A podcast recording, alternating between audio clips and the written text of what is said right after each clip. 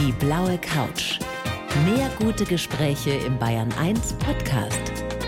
Und hier ist Thorsten Otto. Gisela Schneeberger, ich freue mich sehr. Herzlich willkommen auf der blauen Couch. Ja, danke schön. Frau Schneeberger, wie viele Schritte? Obwohl, man muss dazu sagen, es ist keine Couch, gell? ja, wir wollen Wir ehrlich sein. sitzen hier auf Stühlen. Wir sitzen auf uns Stühlen. gegenüber. Warum Ja. sitzen wir nicht auf der blauen Couch? Was glauben Sie?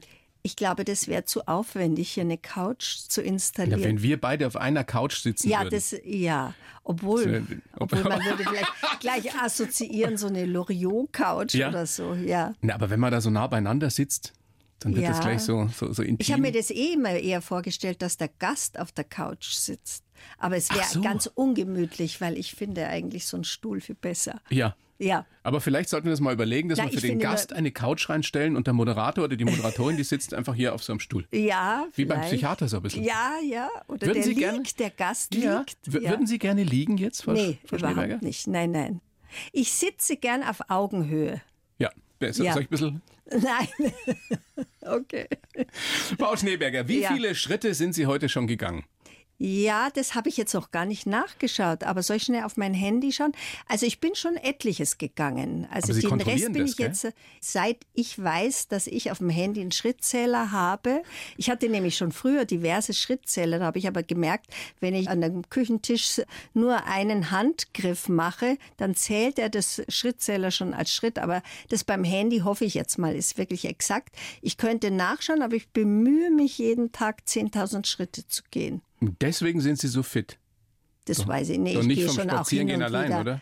Ich gehe schon auch ins Fitnessstudio. Also in meinem Alter muss man einfach was machen. Darf ich das erzählen? Ja, Vorhin, was? Ich Fritz, weiß ja nicht, Fritz was. Egner, der sehr geschätzte Kollege Ja. und Freund Fritz Egner war vorhin da und hat Ihnen ein wunderbares Kompliment gemacht. Er hat gesagt, Sie haben sich überhaupt nicht verändert. Sie sehen wunderbar aus. Und das stimmt tatsächlich. Also was ist ich das muss Geheimnis? eins sagen, ich weiß es nicht, aber ich muss eins sagen, in dem Film, über den wir jetzt sprechen, sehe ich überhaupt nicht wunderbar aus. Und das ist ein Drama, dass diese neue Kameratechnik, also die Leute, die beurteilen ja auch ein oft danach, was sie da im Kino gesehen haben. Und diese brutale Kameratechnik, der, jetzt kommt dann noch eine schlimmere raus. Die- Also die ist einfach für, nur für Menschen bis 40 Ach, Sie gemacht. meinen, da sieht man jede Falte dann, oder? Ach, Nein, da sieht man dies in hundertfacher Vergrößerung. Ja. Das ist eigentlich das Schlimme. Also ich finde, Sie sehen im Film toll aus. Nein, im Film. Nein, also besser. jetzt ist die erste Lüge, die Sie heute von sich geben. Wieso? Aber ich, Ich- verzeihe es Ihnen, Sie müssen ja konziliant Ich will, sein. ja, ich will ja, dass Sie mir noch was erzählen. Nein, aber im Ernst, Nein, finden, Sie sich, also ich- finden Sie sich hässlich im Film? Ich finde mich im äh, Film Also wir furcht- sprechen ja über eine ganz heiße Nummer 2.0. Nein, also ich wollte gar nicht hübsch aussehen in dem Film, aber ich finde, ich muss nicht noch mal zehn Jahre älter aussehen als in echt. Aber Sie sehen doch nicht aus in wie diesem 18. Film, äh, doch Ach, wie Schmarrn. 80 sehe ich aus. In. Aber ist ja jetzt wurscht. Also entweder sie schwindeln gut oder was weiß ich. Ich habe den ja schon äh, sehen dürfen und Ja. frage auch deshalb nach ihrer Fitness, weil sie da ja immer mal wieder tanzen dürfen, tanzen müssen. Na ja, also und es sieht so aus, als würden sie das dauernd machen. Ja, wir haben es schon dauernd gemacht und vor allem war das dieser heiße Sommer, der vorletzte Sommer. Im vorletzten, der 2018, war ja sehr heiß. Und ja, da hat er uns schon getriezt, unser Regisseur, dass wir das immer wieder, obwohl er war sehr, sehr, sehr nett und zuwendend, aber Also eine ganz heiße Nummer 2.0 ab dem äh, 3. Oktober, glaube ich, bei uns Mhm. in den Kinos. Und es geht ja darum, dass ihr bei einem örtlichen Tanzwettbewerb Kohle gewinnen wollt, um äh, ein Highspeed-Netz für euer Dorf Mhm. zu finanzieren. Dann bin ich alle Jungen abwandern, was halt in diesen Mhm. Dörfern ja so passiert. Und euer Tanzlehrer im Film, das darf man ja erzählen, ist ja kein Geheimnis, ist der großartige Jorge González, Ja. den viele erkennen aus dem Fernsehen von ja, ich wusste Germany's nicht mal, Next wie man den so. ausspricht, ehrlich gesagt. Wird ja auch im Film thematisiert. Ne? Ja, ja, aber ja, aber ich wusste es wirklich nicht. Kannten also, Sie ihn denn? Nein, so vom Durchzappen mal. Aber ich muss sagen, also ich sehe so eine Sendung nicht. Jetzt ist das ja ein Paradiesvogel, Frau Ja. Schneeberger. Wie war Ihr erster Eindruck und wie haben Sie ihn dann kennengelernt? Weil das ist ja ein ganz toller Typ.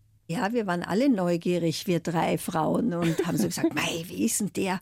Mei, ich bin gespannt, wenn der morgen kommt. Aber er war total nett, einfach wie ein ganz freundlicher, netter Kollege. Mhm. Und der hat ja wirklich was auf dem Kasten. Der ist Ja, sehr das hat intelligent er auch. wirklich, ja, ja, Und absolut. er kann vor allem verdammt gut tanzen und gehen. Der ist ja so Ja. ähm, Catwalk-Experte. Ja, ja, ja, Hat ja. er mit euch wirklich trainiert? Doch, also wir hatten so ein Grundtraining, wo ich aber total versagt habe, aber äh, die anderen, die waren ja sehr ehrgeizig, die anderen Mädels. Die aber, Rosalie?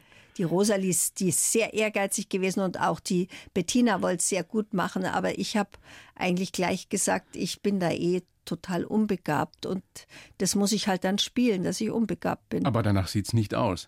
Ah, doch. Naja, also bitte. Also Jetzt bitte. seien Sie doch nicht so selbstkritisch immer. Doch, das bin ich einfach. Das ist eine Last, die ich. Schon, gell? Ja, Manchmal zu viel? Vielleicht, ja. Andererseits so selbstgefällige Menschen gefallen mir auch nicht. Also, Da gibt es ja nun in Ihrer wie in meiner Branche einige. ja. Können ja. Sie mit solchen Kolleginnen und Kollegen gut umgehen? Lassen Sie Nee, das da spüren? habe ich so. Wie, wer lässt wen was spüren? Sie, die anderen das spüren, dass Ihnen das nicht passt? Nee, ich registriere das. Meistens verstehe ich mich sehr gut mit Kollegen. Das, da lege ich auch selber Wert drauf, weil ich finde ja nichts schlimmer, als wenn man sich nicht versteht beim Drehen. Also das Merkt ja, man das dem Film an? Also wird der Film besser, wenn sich alle gut verstehen? Ah, das auf jeden Fall. Also ich finde schon. Also es gibt ja so Arbeitstiere in unserem Beruf, die nur den Film im Auge haben, aber für mich ist viel wichtiger, dass der Drehtag Spaß gemacht hat. Also Ja. der Klaus Rest ist Kinski so hätte wahrscheinlich was anderes gesagt, ne? Ja, ich glaube, mit dem hätte ich, glaube ich, gar nicht drehen wollen. Das wäre. nicht? Ach, nee. doch, oder? Nee, nee, ich glaube nicht. Hatten Nee. Sie mal die Chance, mal die Gelegenheit, hätten Sie mit dem mal drehen können? nee, das hat man mir nie angeboten. Aber ich hätte sogar mal mit Ingmar Bergmann Theater Wow. Ich hätte auch mit Dieter Dorn mal zu Salzburger Festspiele machen können und jedes Mal fuhr ich gerade in Urlaub und konnte leider nicht. Und Doch. haben deswegen Ja, abgesagt? da, also da sehen Sie, mein Ehrgeiz ist begrenzt. Ja, also ich hatte viel Glück im Beruf. Ja. Insofern ist es sehr ja, gut gelaufen. Ja, ja, dafür ist es gut gelaufen. Um ja. nochmal kurz auf den Jorge zurückzukommen, ähm, der ist ja, ich weiß nicht, ob Sie es wussten, Nuklearökologe. Nee, das, so weit hat er uns das nie erzählt. Nee. Wissen Sie, Wirklich? was der ist er macht? das? Ja, das ist also einer, der sich Nuklear, also das denke ich Ja. Atomkraft. irgendwas. Radioaktivität. Radioaktivität, genau. Und der beschäftigt sich eben damit, wie Radioaktivität, was die für Auswirkungen hat auf unser Ökosystem. Das hat der studiert, da hat er ein Diplom drin. Wer hat das Diplom gesehen? Ja, gesehen habe ich es nicht, aber es ist Ja, überall aber- nachzulesen. Und er Ja. erzählt auch selber davon. Ah ja, keine Ahnung. Nee, also gedacht, das war jetzt nicht unser ja? Thema. Nein, nein. Weil sie doch so, so umweltengagiert sind. Und ja, das es bin ja ich schon. Aber wenn ich gewusst hätte, dass er es auch ist, dann hätten wir natürlich noch eine viel tiefere Kommunikation gehabt. Ein ganz anderes Licht lässt das scheinen. Ja, nein, also das stelle ich ja sowieso immer mehr fest, auch im hohen Alter, dass man sich oft total täuscht bei Leuten. Manchmal hält man die aufgrund ihres Berufes für total oberflächlich und das sind dann ganz nachdenkliche Menschen und äh, ganz nachdenkliche Menschen, die einem so intellektuell erscheinen, die sind oft ganz Ganz schöne äh, Deppen. ja, ganz schöne Es Deppen gibt beides. Auch, ja, das stimmt. Aber ist es nicht auch schön, so im Laufe des Lebens seine Vorurteile so ein bisschen zu pflegen? Ja, also ich pflege sehr gern Vorurteile, aber ich kann total wieder die beiseite schieben. Also ich glaube sogar, dass jeder Mensch ursprünglich mal Vorurteile hat. Das, das äh, erleichtert einem ja das tägliche Man kann Leben. ja auch nicht jeden oder jede wirklich gut kennenlernen. Ja. Meine, wir kennen uns ja selber schon meistens nicht richtig gut, oder? Ja, das stimmt. Also manchmal erzählen einem Leute über einen selber was, was man selber gar nicht wusste. Haben Sie das festgestellt im Laufe des Lebens, dass Ihre Eigensicht und die Außensicht so auseinandergehen? Dass die Leute sie ganz Ach, das anders habe ich schon wahrnehmen? öfter, ja, ja. Aber ich, mir fällt jetzt gerade gar kein Beispiel ein. Ja, absolut. Ich habe ja so in der Vorbereitung, was ich gar nicht so sehr auf dem Schirm hatte, gelesen, was Sie da in Ihrer Jugend auch zum Teil für eine wilde Zeit hatten. Damals in Schwabing. Was meinen Sie jetzt? Ich hatte mehrere wilde Zeiten. Was meinen Sie jetzt? Was Ja. meint er jetzt? Naja, also Sie hatten ja so eine richtige Revoluzerzeit. Ja, ich glaube, ich war schon. LSD-Erfahrung und allem so, Ja, was das damals habe ich aber nur einmal hat. genommen und Gott sei Dank war Ja. das so schlimm, dass ich es auch nie wieder probiert habe. Ein Also dreitägiger Trip habe ich gelesen. ja, Stimmt das? ja, aber das hat eben jemand angeschleppt und kein Mensch wusste, woher das kam und wir waren völlig unvorbereitet und hatten das alle noch nie genommen. Insofern wussten wir ja gar nicht, was da hätte passieren können alles. Wie war das denn damals in den 60ern? Wir Nachgeborenen stellen uns das ja immer so vor, also auf der einen Seite wilde Partys und, und Sex, Drugs und Rock'n'Roll und auf der anderen Seite politisches Engagement. War das bei Ihnen auch so? Also Sex, Drugs, so, ja, Drugs vielleicht, aber sonst auf dem Gebiet war ich gar nicht so wild, aber politisch war ich eigentlich immer. Wir waren ja drei Töchter. Also meine Mutter, ich weiß nicht, ob ich es hier schon mal erzählt habe, meine Mutter war ja eigentlich in der Nazi-Zeit die fand den Hitler ganz toll irgendwie. Und meine Mutter war, wenn man sie, sie kennt oder gekannt hat, die war eine ganz naive Frau. Und die wohnte auch auf dem Land und war nicht sehr informiert und nicht sehr politisch. Die fand einfach diese Jungscharfahrten und so, was es da, BDM, fand sie toll, diese Fahrten. Und nach dem Krieg hat die sich so umgewandelt und hat mir als kleinem Kind erzählt, was sie erfahren hätte, was in den äh, KZs los gewesen ist. Und das hat sie so politisiert, dass die dann ein ganz politischer Mensch geworden ist. Und das hat sie wiederum natürlich auch geprägt. Ihre Mutter ja, war ja dann gewisserweise alleinerziehend, nachdem sie sich getrennt hatte von ja, ihrem Vater. Ja, aber das, da war ich schon zwölf. Aber ja. meine Mutter hat mir als Kleinkind schon von den KZs erzählt, weil sie so über sich selber, die brauchte jemand zum Erzählen. Und das hat sie mir erzählt, also unter Tränen. Und das hat uns drei Schwestern schon sehr früh politisiert. Aber hat sie das nicht schockiert oder traumatisiert auch, wenn man als, als kleines Mädchen diese, diese nee, ich glaube, als, hört? Ja, aber sie hat jetzt nicht Einzelheiten von irgendwelchen Leichenbergen oder so, sondern ich weiß es nicht. Ich sehe nur noch die Situation, wo wir stehen in der Küche und wo sie mir das so erzählt hat. Also wir drei Schwestern sind alle total politisch geworden. Bis heute. Bis heute, ja, absolut. Sie, Sie waren auch demonstrieren, Fridays for Future? Ja, war ich auch schon, meine zweite Demo. Wie gucken die Leute da, wenn sie die Gisela Schneeberger sehen? Ach, die kennen mich dort kaum. Eine hat aus der Ferne so ein Handyfoto gemacht. Da habe ich gesagt, gell, ich bin für heute privat hier. Aber nee, das sind ja so viele Junge, die kennen mich ja alle gar nicht. Ah, das glaube ich nicht. Ja, so ein paar in meinem Alter. Wie finden Sie, apropos jung, wie finden Sie die Greta Thunberg? Ganz toll. Also ich bewundere die richtig. Es hat so eine Initialzündung gebraucht, aber natürlich, manche machen sich jetzt total lustig über sie. Das ja, finde regen sich auf, dass das ja alles äh, dramaturgisch da irgendwie ja, gesteuert aber, wäre. Aber, aber wenn man ihren Weg von Anfang an mitverfolgt hat, dann stimmt es einfach nicht. Aber ich habe sowieso den Eindruck, dass manche das auch so, so mit Zynismus bedenken, weil sie selber ihren Lebensstil nicht ändern wollen. Natürlich. Und dann ist es natürlich viel einfacher, wenn man sagt, ach, diese da, das ist ja alles ja, sie will uns was vormachen und so. Wie sind wir jetzt dahin gekommen zu Greta Thunberg? Über ich weiß politisches es nicht. Über Poli Engagement. politisches Enga Engagement, ja, genau. was ja auch in gewisser Weise wieder eine Rolle spielt in eine ganz heiße Nummer 2.0. Ehrlich, bin ich da politisch? Naja, es geht um das politische Weiterleben des Dorfes, um, um politische ja. Intrigen. Ihr habt ja auch wieder im selben Dorf gedreht ja. wie vor acht Jahren beim ja, ersten genau. Teil. Ja, wie hat sich denn dieses Dorf verändert? Das Dorf Zeit? hat sich total verändert. Also es gibt keinen Metzger mehr, keinen Bäcker mehr, nichts mehr. Es ist wirklich tote Hose. Diese Metzgerei, in der wir gedreht haben, das war eine frühere Metzgerei, die es vor acht Jahren noch gab. Die gibt es jetzt auch nicht mehr. Nee, die steht auch leer. Also die haben mit Dankbarkeit vermietet an uns. Aber es gibt nichts mehr, weil auf der anderen Seite von der Bundesstraße ist jetzt ein riesen Edeka-Markt. Das ist in Niederbayern, ne? Ja, und da sieht man, wie Dörfer auch, ich glaube, sehenden Auges kaputt gemacht werden, weil ich meine, irgendjemand gibt ja die Baugenehmigung.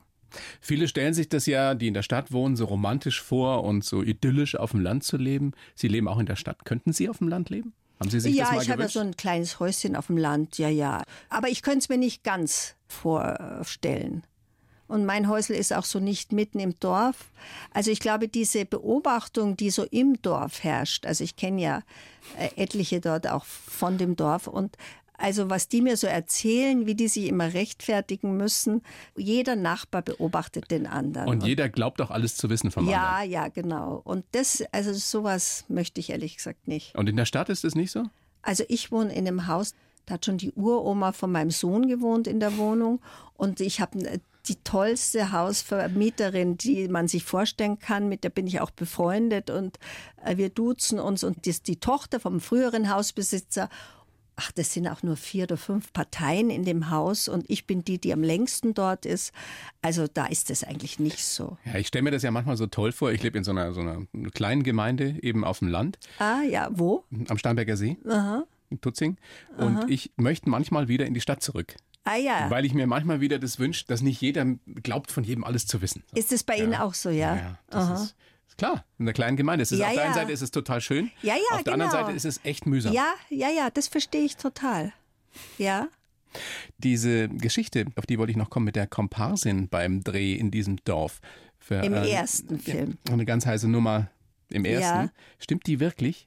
Die Ihnen, stimmt wirklich, Die das Ihnen hat die- erzählt hat, dass die so Ja. nebenbei Sex-Hotlines? Ja, sie hat mir erzählt, im Sommer geht sie als Bedienung irgendwie nach Südbayern und im Winter, wenn sie wieder daheim ist, dann macht sie Telefonsex. Und nach der habe ich wirklich Ausschau gehalten, ob die jetzt als Komparsin wieder dabei ist. War sie ich habe sie aber nicht mehr gesehen. Nee. Sensationell. Ich stelle mir die Situation gerade vor. Ich glaube, der Hintergrund war ja der, Sie haben gedacht, die dürfen es gar nicht wissen, die Komparsen, dass es da Ja. um, um eine Sex-Hotline ja, geht ja, Film. genau. Ja, wir dürfen ja eigentlich die Story nicht erzählen.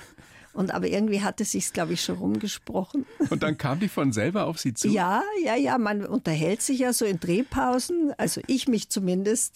Manche müssen ja total konzentriert sein und äh, still, sondern Und Sie sich ratschen da so in den Pausen. Da, ja, das ist, glaube ich, mein großer Fehler, dass ich bis die Klappe fällt ratsche. Und dann- Wenn Sie, also hypothetische Frage, aber vielleicht ganz interessant, wenn Sie jetzt nicht als Schauspielerin Ihr Geld verdienen würden, sondern ähm, die Wahl hätten, bei Tanzwettbewerben rumzutingeln und für eine Sex-Hotline zu arbeiten, was würden Sie machen? Keins von beiden. Aber es gibt nur die Ich zwei würde mich an Möglichkeiten. die Kasse setzen und irgendwo Ernsthaft? Kassiererin, ja. Nee, also Also ich stelle mir das total lustig vor. Also ich meine, das ist ein Film, klar, der erste Teil. Aber so an so einer Sie meine aber doch jetzt, ja, nee, da bin ich zu gschammig, das kann ich nicht. Das war ja schon so schlimm, wie wir die Szene mit dem Halmer gedreht haben. Das haben wir ja auch zum Teil improvisiert. Darf man das schon erzählen? Weiß ich nicht. Da haben wir uns beide schon so unwohl gefühlt. Der Halmer noch weniger als ich, aber Der Halmer hat sich unwohl nee, gefühlt? eigentlich nicht. Aber er hat zumindest so verschämt gekichert. Der Also spielt auch, nur ich vielleicht ja. mal erwähnen, Günther Maria Halmer, großer Schauspieler, Ja, der wirklich grandios, sensationell ist grandios. in einer tollen Gastrolle. Ja, also ich kannte ja seine Szene vom Lesen her, aber ich finde, wenn man dann den Film sieht, dann dominiert seine Rolle nochmal, die wird nochmal viel größer im Film. Die Szene mit euch beiden ist mein absolutes Highlight. Ja, leider ist die schon am Anfang. Nee, aber ist ja wurscht. Man freut sich den Aber- ganzen Film ja, über, über diese Szene. Und denkt vielleicht, ah, macht er noch, ah, na, ich will davon nichts erzählen. nix erzählen. Ja, ja, genau. Frau Schneeberger, großes Vergnügen, dass Sie da sind. Ich würde Ihnen jetzt einen Lebenslauf rüberreichen, den ich für Sie geschrieben habe. Also ich habe ihn geschrieben. Sie lesen ihn ich, vor ja. und schimpfen mich dann danach. Oder auch nicht. Ich soll ihn vorlesen. Ja, bitte. Ich heiße Gisela Schneeberger und mich erkennt man schon an der Stimme. Schauspielerin bin ich geworden, weil ich gern ausschlafe. Ja, also dazu muss man ja sagen, ja, im Film und auf der Bühne kann es mir gar nicht böse und satirisch genug zugehen. Leider durfte ich selten die schöne Prinzessin spielen. Ich bin ein sehr empathischer Mensch, was mir in meinem Beruf und beim Streiten sehr hilft. Geprägt haben mich meine altmodische Kindheit, die rebellische Jugend und die Begegnung mit Gerhard Polt. Ich bin dankbar für meine lange Karriere, kann mir Samir nicht ausstehen und werde mit den Jahren immer spießiger. Zitat Gisela Schneeberger. Wann habe ich Ihnen das gesagt? Schon öfter mal. Ja, also ich werde nicht immer spießiger, ich war schon immer spießig, so würde ich sagen. Doch, doch, doch. Privat sorge ich mich um unsere Umwelt und beruflich wünsche ich mir mehr Mut zur Qualität bei den Verantwortlichen. Ach ja, ja, der Satz stimmt. Stimmt? Grobe ja, Einwände nicht stimmt dagegen? nicht alles, also Was stimmt was nicht? stimmt. Also ich finde, man sollte sich selber gar nicht als empathisch bezeichnen. Ich finde, das müssen immer die anderen machen. Ja, das habe ja ich geschrieben über Sie. Ja, aber ich soll es doch kommentieren. Ja. Aber empfinden Sie sich nicht als jemand, der, Ja. der sich in andere gut reinversetzen kann, der Ja. sehr schnell mitkriegt, wie jemand Ja, tickt, was ja, ja, das auf jeden Fall. Was dazu passt, dass man auch was mitkriegt aus seiner Umgebung. Mir hat jetzt gerade, vielleicht kennen Sie die vom Namen her, die Fado Mokorn, Hm, natürlich. die hat mir jetzt erzählt, sie ist vor, also das ist jetzt schon wieder ein paar Monate her, dass es ihr passiert ist, sie ist in der S-Bahn von einem alten Mann, der wollte sie in die Gleise stoßen, Weil Sie weil sie schwarz, Schwarz ist. ist. Und sie hat um Hilfe gerufen und alle jungen Leute waren nur mit Kopfhörer beschäftigt, die haben sie gar nicht gehört, die schauen auch gar nicht mehr hoch, wenn ja, irgendwas viele passiert. wollen auch wegschauen. Vielleicht wollen auch viele wegschauen. Also ich hätte es gesehen, sagen wir mal so. Es ist ja auf der einen Seite ist es ein Segen, auf der anderen Seite auch ein Fluch, gell, wenn man so viel mitkriegt. Ja, ich denke mir manchmal, stimmt. wie glücklich Leute sind, die sich nur so mit sich selber beschäftigen. Absolut. Also ich habe vor Wochen mal eine obdachlose Frau auf der Straße angesprochen, die auch eigentlich total gepflegt aussieht, aber mit ihrem riesen Gepäck da immer rumsitzt. Die sitzt immer an derselben Stelle und dann habe ich ihr innerlich auch versprochen, mich um sie zu kümmern. Habe dann so verschieden mal mir überlegt, was ich machen kann.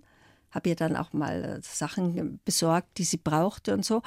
Aber ich habe praktisch mein Versprechen von mir selber noch nicht eingelöst und das macht einen natürlich schon irgendwie, ja, ich kann da nicht wegschauen. Und dann hat sie mir aber erzählt, in der Früh war ein AfD-Politiker bei ihr, der würde das im Rathaus besprechen, dass es doch eine Schande ist, dass da so eine Frau obdachlos auf der Straße sitzt. Das ist eine Griechin, die kann perfekt Deutsch, die ist vielleicht so Mitte 50 oder so. Und der kam aber dann am Abend gar nicht mehr vorbei.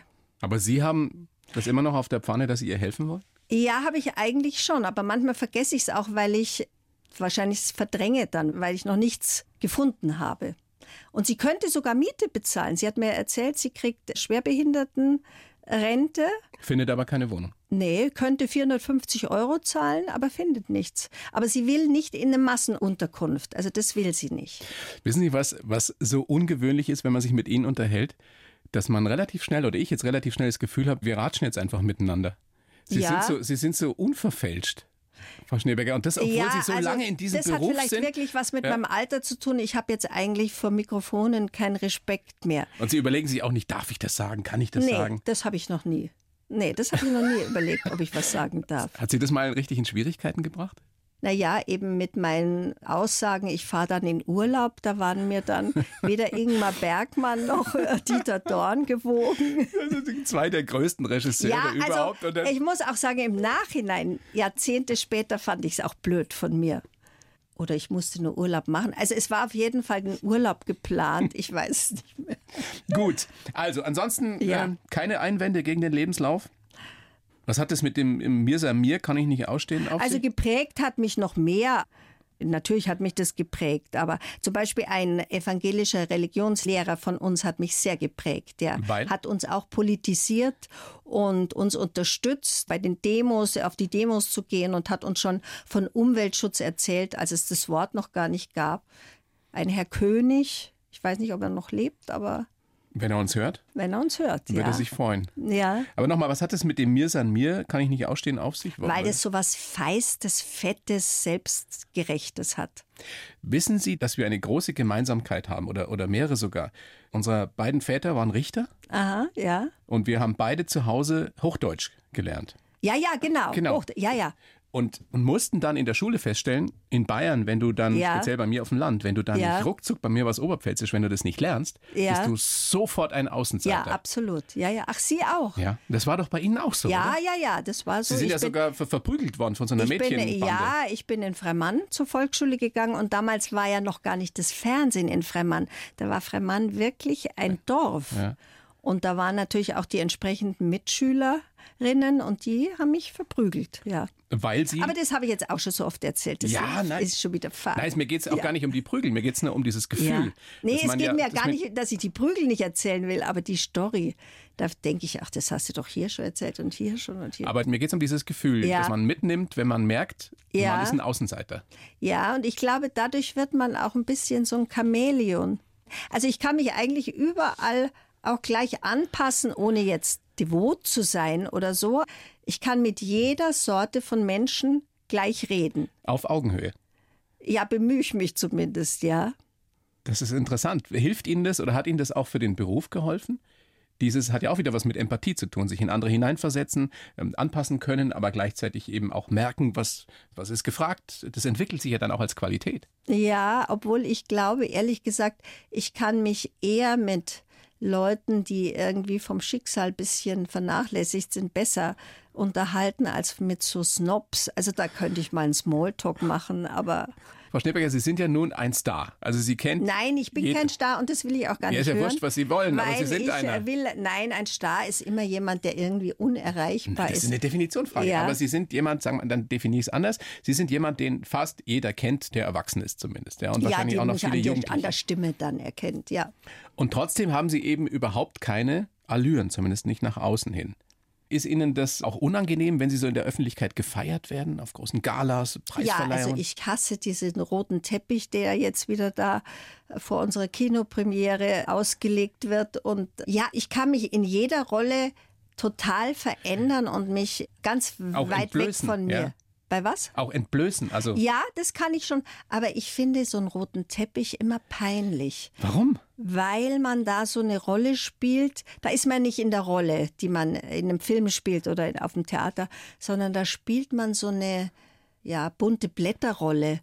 Und, Aber man äh, feiert sie doch da im besten Sinne. ist Nein, was das Schönes. ist ja. Nee, nee, also wenn wir dann auf die Bühne gehen und die Leute klatschen, das kann ich schon, weil die haben ja dann unseren Film gesehen.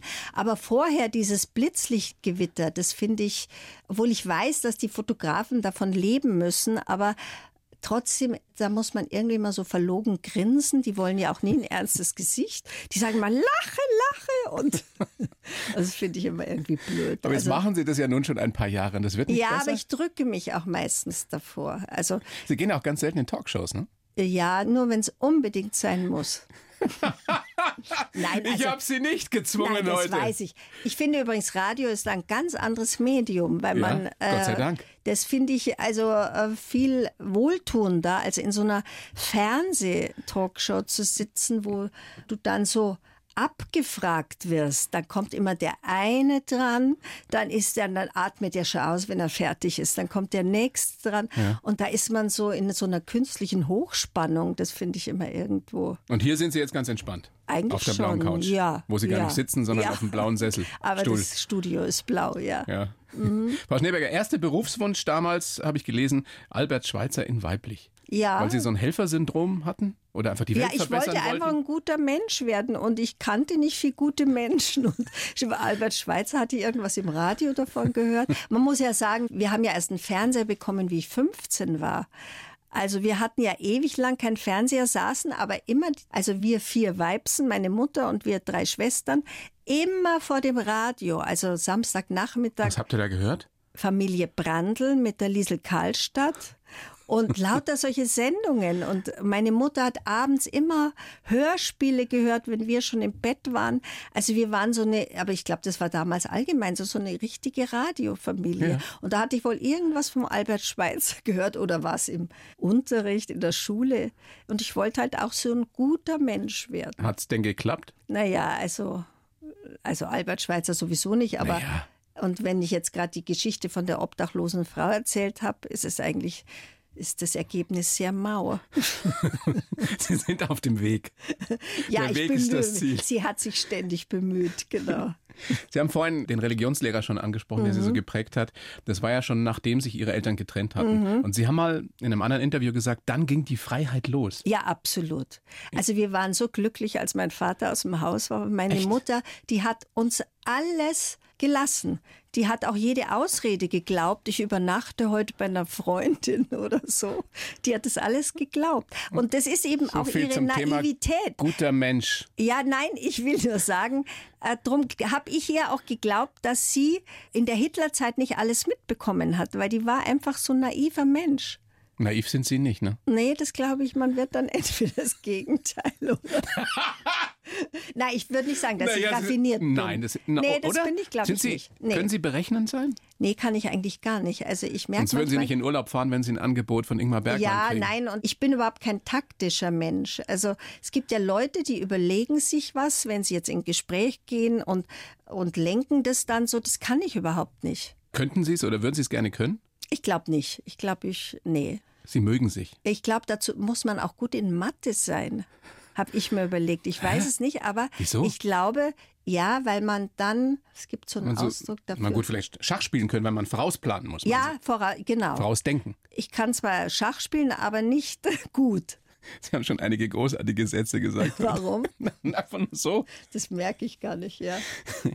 Also diese zum Teil wilde Phase, die dann kam, die rebellische Phase, so vor dem Abi, wobei das war ja lang hin bei Ihnen. Sie haben ja mit 21 Abi gemacht. Ja, ich bin ja auch, glaube ich, zweimal durchgefallen und dann bin ich erst mit äh, nach der fünften Klasse Volksschule ins Gymnasium gekommen, weil meine zwei Schwestern waren schon auf demselben Gymnasium und mein Vater hat immer gedacht, wenn eine von meinen Schwestern durchfällt, dann käme ja die zu mir in die Klasse. Darum wollte er genügend Abstand lassen.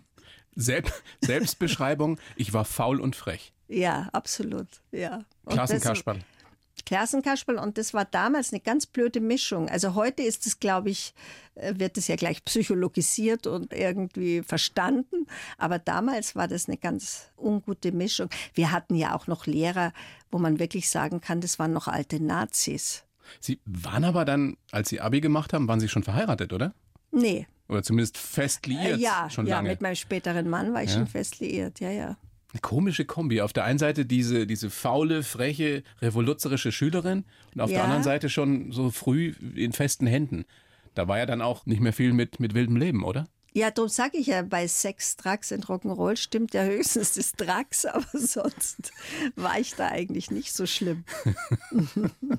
Sie haben ja dann auch über Ihren späteren Mann, den Hans-Christian Müller, haben Sie den Gerd Polt eben kennengelernt, weil die zusammen geschrieben, zusammen gearbeitet haben. Die sind ja eigentlich im, äh, äh, er ist im Vorderhaus aufgewachsen und der Gerhard im Hinterhaus. Also die kennen sich eigentlich schon als Schulbuben, obwohl der Gerhard einige Jahre älter ist und dann spielt man nicht mehr zusammen im Hof, aber sie kannten sich schon. Stimmt es, dass die immer zu Ihnen gekommen sind und wenn Sie wieder was geschrieben hatten und gefragt haben, du Gisela, ist das lustig? Ja, die haben es immer bei uns in der Wohnung, haben die geschrieben und dann habe ich die immer lachen hören durch die Tür und dachte, Wunder, was jetzt sie wieder sich ausgedacht haben. Und dann haben sie es mir vorgelesen und dann habe ich gesagt, das ist überhaupt nicht lustig.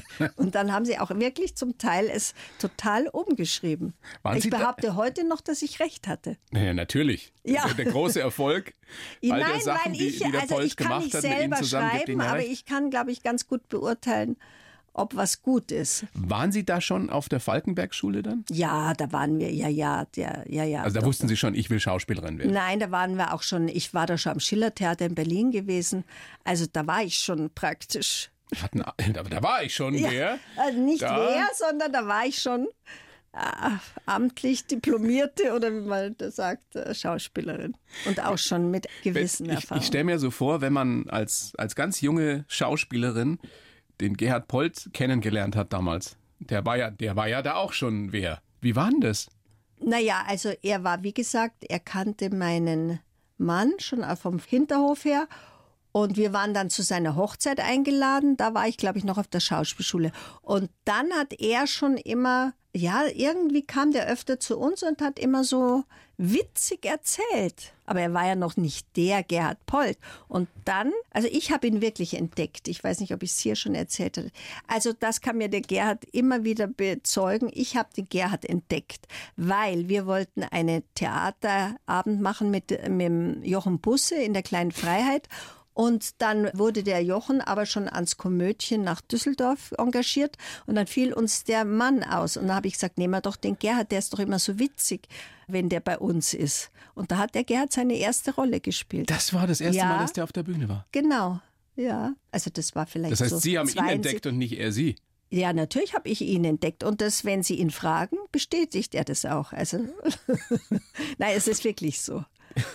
Mit vielen Schwergewichten gespielt. Helmut Fischer zum Beispiel. Ja, Ähm, Den äh, Helmut Dietl haben Sie auch gut gekannt. ja Gibt's- den habe ich durchs Drehen dann kennengelernt. Gibt es solche, gibt's solche Leute noch heute? Solche Universaltalente, die wirklich alles können? Komisch, ernst, Ach, leicht, das gibt's, schwer? glaube ich, schon. Ja, vielleicht Wen, wen mögen Sie besonders gerne? an Schauspielern. Ja? Oder Regisseuren? Von den Jüngeren? Ich meine, es gibt viele tolle weibliche Kollegen, Kolleginnen. Ja. Also Jule Ronstedt wird mir einfallen. Ja, die Franzi haben mochte ich sehr. Die hat ja auch mal meine Tochter gespielt. Das finde ich übrigens auch eine ganz tolle Person.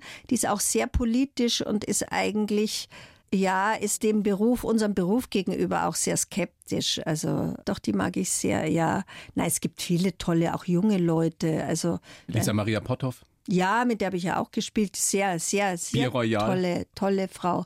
Ganz tolle Kollegin auch und auch sehr nachdenklich. Wer fällt mir noch ein? Natürlich die Rosalie Thomas jetzt. Ja, die mag ich auch sehr, ja. Sie sind da fast sowas, habe ich so das Gefühl, wie so ein Bindeglied auch, ne? Also ja, ich meine, Sie können also mit den glaub- Älteren gut und auch mit den, mit den Ja, Jüngeren. also, also ich finde es auch ganz wichtig, das macht mir eigentlich beim Drehen am meisten Spaß, dass ich mit so vielen jungen Kollegen und Kolleginnen, weil man dadurch, ja, da bleibt man so irgendwie am Ball. Also das, das äh, ist mir auch wirklich ein Bedürfnis. Und es ist ja ein großes Privileg, dass Sie nach wie vor sich die Rollen mehr oder weniger aussuchen dürfen. Es gibt viele tolle Kolleginnen, die, äh, wenn sie die, die 50 überschritten haben, schon, schon kaum mehr Rollen kriegen. Das Problem hatten Sie nie, oder? Nee, ja, ich hatte schon mal so eine, so eine saure Gurkenzeit, ein paar Jahre hatte ich schon mal nach der Trennung von meinem Mann und ja, da konnte mich keiner richtig einordnen und dann habe ich eigentlich alle tollen Rollen gekriegt weil irgendjemand abgesagt hatte. weil ja. irgendjemand anders im Urlaub war. Ja, oder, oder nicht wollte oder dann gerade gedreht. Wirklich wahr. Also es ist in, also der, unser Beruf ist einfach so viel Glückssache. Das ist wirklich so. Würden Sie sagen, Sie sind ein Glückskind? Ja, eigentlich schon. Also summa summarum schon. Ich habe Ihnen in den Lebenslauf reingeschrieben, dass Sie sich mehr Qualität und mehr Mut wünschen würden bei den Verantwortlichen. Ja. Also betrifft das Fernsehen, Kino, beides? Also Kino glaube ich nicht, weil Kino, die haben ja nicht so viele Leute, die mitreden wollen. Und, äh, aber Fernsehen Absolut.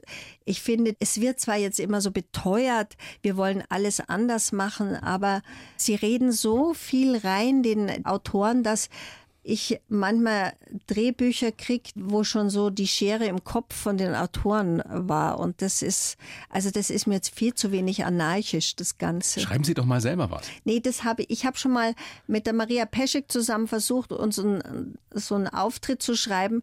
Und da haben wir Monate gebraucht, weil ich immer nie zufrieden war. Also ich glaube, ich kann gute Einzelideen beisteuern und ich glaube, ich kann auch sehr hart kritisieren, wo manche dann sehr leiden, aber ähm, ich kann nicht selber schreiben. Apropos kritisieren und Kritik, Sie haben es ja vorhin schon anklingen lassen, Sie sind Ihre größte, mit Ihre größte Kritikerin überhaupt. Gibt es überhaupt eine Arbeit, wo Sie sagen würden, da bin ich zu 100 Prozent zufrieden mit? Also zu 90 oder 95 vielleicht. Aber das war jetzt zum Beispiel ein Film, der lief vor zwei Jahren, den hat aber keiner gesehen. Und drum. Welchen denn? Ja, der lief, da habe ich dann sogar einen Grimme-Preis dafür gekriegt, aber der, das war auch so ein Fall. Eine ARD-Komödie war saukomisch. Axel Ranisch, dieser verrückte Regisseur aus Berlin, hat Regie gemacht. Tolles Drehbuch. Eine völlig anarchische Slapstick-Geschichte. Und die wurde dann im heißen August 2018, im August an einem Dienstag um 11 Uhr nachts gesendet. Familie Lotzmann hieß es, mhm, höre ich genau. gerade von meiner fantastischen ja, Redakteurin genau. aus der Regie. Ja, und das war zum Beispiel ein Film, den fand ich eigentlich Gut, man kann sagen, er war vielleicht manchmal ein bisschen zu überdreht, aber er war einfach was Besonderes. Und wir haben dann auch den Grimme-Preis gekriegt.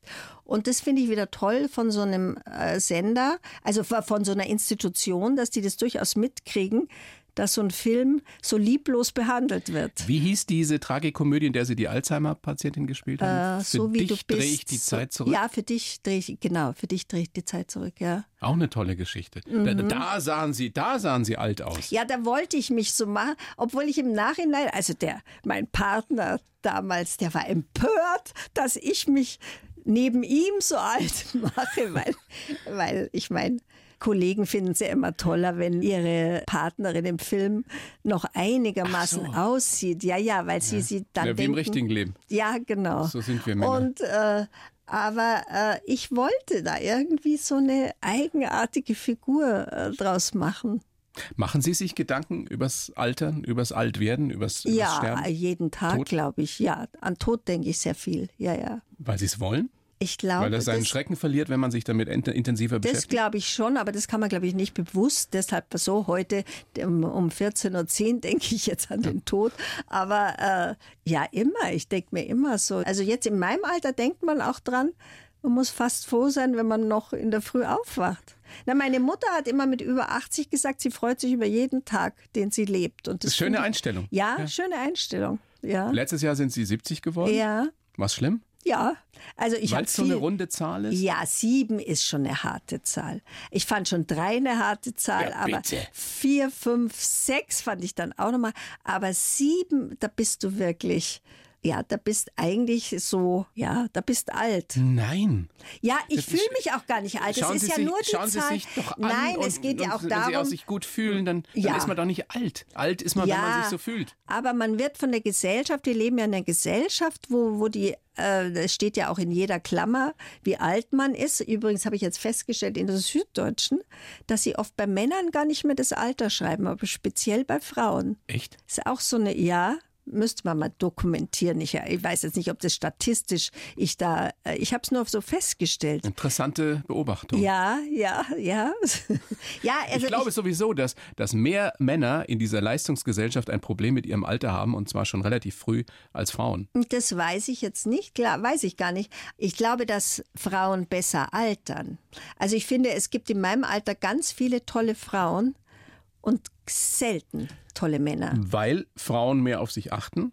Vielleicht. Und weil Frauen natürlich auch lange gelernt haben, dass sie über das Äußere sich Vielleicht gefälligst deshalb, zu definieren haben oder definiert auch, werden. Ja, das kann sein, genau. Und ich glaube, Männer, wenn die dann so verlottern im Alter, ich glaube, die denken immer, oh, da finde ich trotzdem noch jemand. Ja. Also ich glaube, da ist so eine Hybris dabei. Absolut. Dass du ein Anspruch, dass man doch nicht alleine bleibt. Und Frauen können ja viel besser alleine leben. Der Reinhard Fendrich hat mir mal erzählt, wir Männer glauben ja auch mit 40 oder 50 noch, wir sehen aus wie mit 20. Ja, ja, ja? genau. Weil wir uns ja, nämlich nie von der Seite im Spiegel anschauen. Ach, von das der Seite, ja. ja.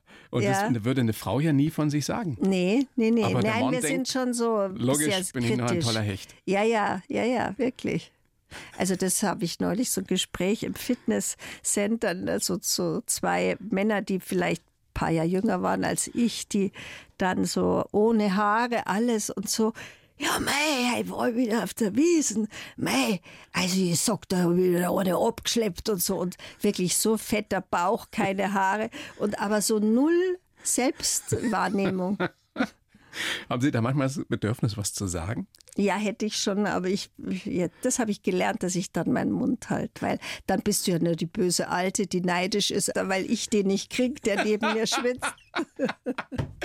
Frau Schneeberger, macht mir so Spaß mit Ihnen. Ja, mit mir auch mit Ihnen. Dankeschön. Großes Vergnügen. Ähm, mhm. Wir sind am Ende. Ich sage gerne ähm, eine ganz heiße Nummer 2.0 ab dem 3. Oktober bei uns in den Kinos.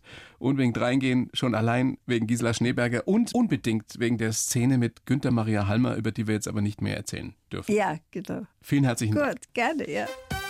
Die blaue Couch, der Bayern 1 Talk als Podcast. Natürlich auch im Radio. Montag bis Donnerstag ab 19 Uhr.